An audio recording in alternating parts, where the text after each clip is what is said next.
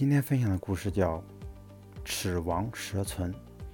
相传老子的恩师叫长秋。有一年，长秋老了，快病死了，老子赶去探望。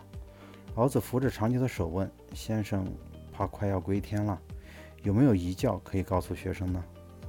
长秋缓缓回答：“你就是不问，我也要告诉你的。”他吸了口气问：“经过故乡要下车，你知道吗？”知道了，老子回答：“过故乡而下车，不就是说的不要忘记故旧吗？”长秋微笑着说：“对了，那么经过高大的乔木，要小步而行，你知道吗？”知道了，老子回答：“过乔木小步而行，不就是说要敬老尊贤吗？”对呀。长秋又微笑着点点头，想了一会儿，长秋张开嘴问老子：“你看看我的舌头还在不？”在啊，老子回答道。你为什么这样问？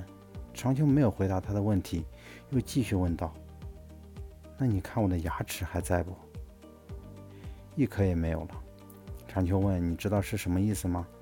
老子想了想，答道：“知道了，舌头还能存在，不就是因为它柔软吗？牙齿所以全掉了，不就是因为它太刚强了吗？”长秋摸了老子的手背，感慨地说。对啊，天下的事情，处事待人的道理都在里面了。我再也没有什么可以告诉你的。如果从发展的观点看问题，则新生的幼弱的东西能够战胜陈旧的强大的东西，同时还包含着以退为进、后发制人和胜人者力、自胜者强。等军事战略思想。